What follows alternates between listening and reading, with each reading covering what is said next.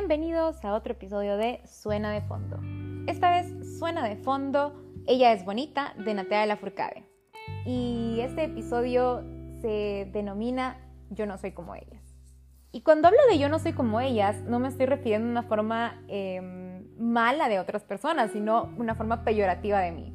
Les voy a explicar por qué, qué tiene relación y cómo nació la idea de, este tema. Estaba eh, viendo TikTok y me salió un video de una chica que hablaba que creciendo ella no se sintió como, como, como un grupo de niñas en específico. Y me recordó mucho mi época de colegio. Yo tengo muy pocos recuerdos del colegio y lo, lo que recuerdo son así como, como, no sé, recuerdos muy vagos que, que andan ahí navegando en mi cabeza.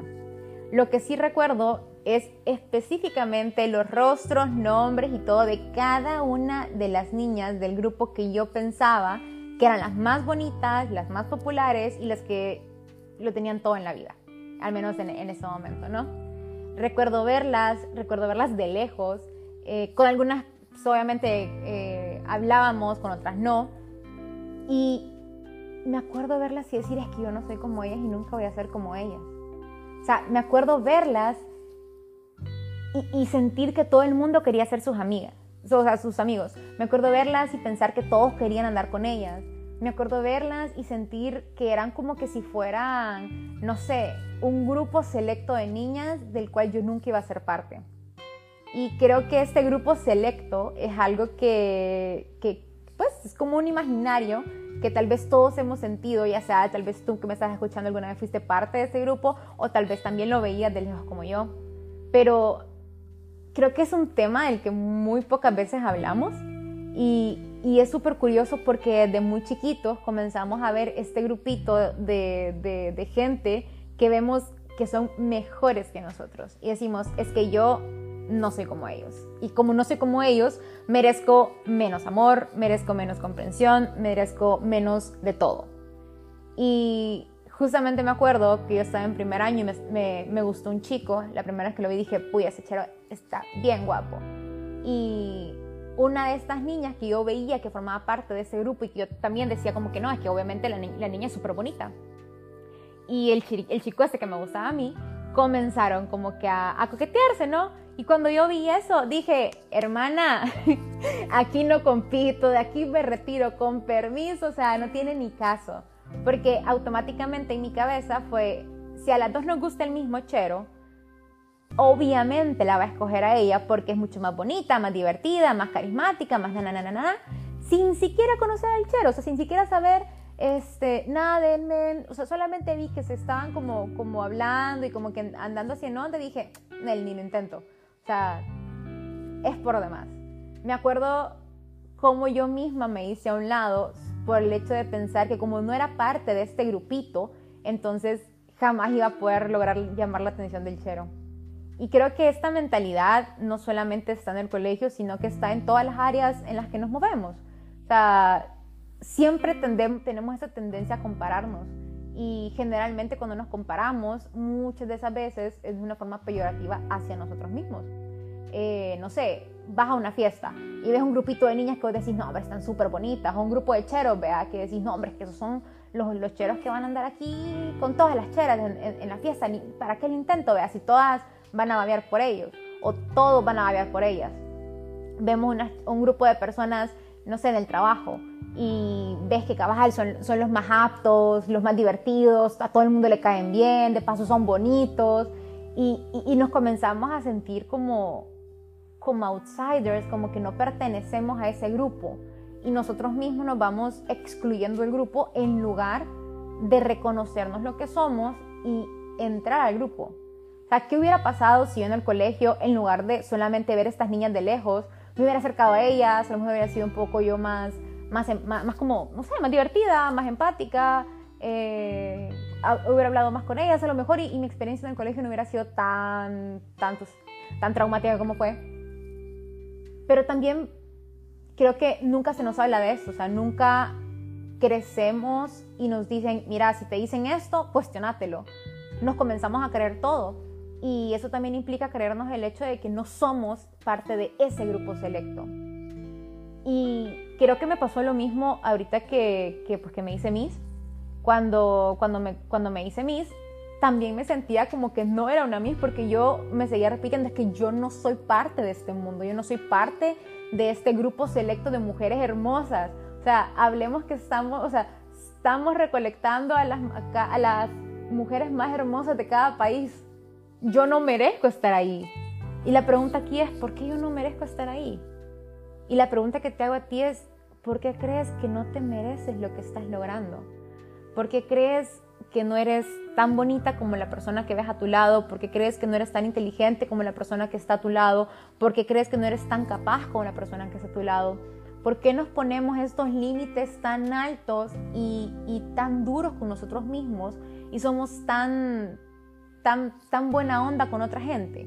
O sea, pasa mucho que, que nosotros nos ponemos unos límites así súper, súper como tres metros más altos que los demás y a los demás es como, ay, sí, qué bueno que vos lo estás haciendo, pero lo que vos estás haciendo para mí no es suficiente porque tengo que ser aún mejor.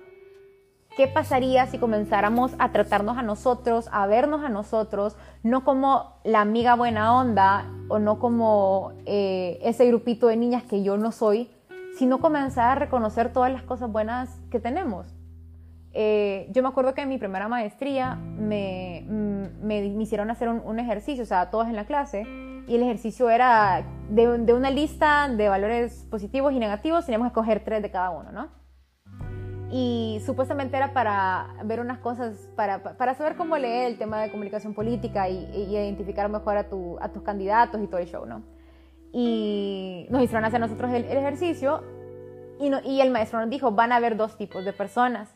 A unos que les va a costar encontrar, eh, eh, encontrar sus cosas buenas y a otros que les va a costar decidirse solo por tres cosas buenas.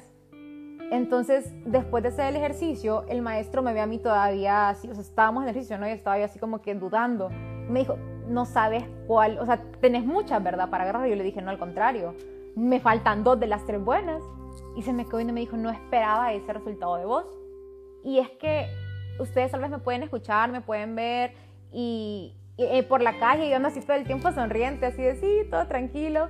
Eh, pero a veces me siento muy insegura. O sea, yo puedo estar dando entrevistas y puedo tener muchos nervios, pero no siempre lo proyecto. Me cuesta mucho escoger de una lista de cosas positivas tres cosas positivas mías. Pero cuando, no, hombre, cuando me dicen, va, escogete las negativas, hija mía, hasta me sobran. Y creo que esa es una, una de, las, de las actitudes que poco a poco tenemos que ir trabajando en nosotros, no solo por el tema de la autoestima, sino también porque no podemos todo el tiempo estar dándole flores a todo el mundo y no darnos flores a nosotros. ¿Qué pasa cuando, cuando nos quedamos sin, sin, sin, sin, los, sin los comentarios bonitos? Mínimo nosotros tenemos que levantarnos, ir al espejo y decirnos, no, mira, o sea, lo estás haciendo bien así como somos los primeros en, tirarnos piedra, en tirarnos tierra, nosotros mismos también tenemos que ser los primeros en tirarnos las flores.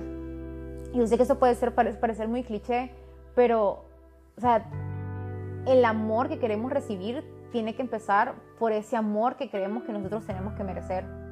O sea, ¿cómo esperamos que el mundo nos trate de una forma bonita si ni siquiera nosotros nos tratamos de una forma bonita?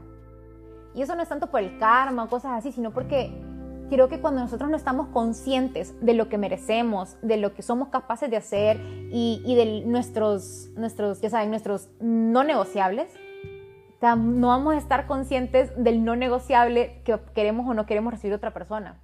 Es decir, si yo sé que quiero que me traten bonito, si yo sé que merezco que me traten bonito y si yo, y si yo sé que, que me gusta que me traten bonito, entonces obviamente voy a buscar personas que me traten bonito.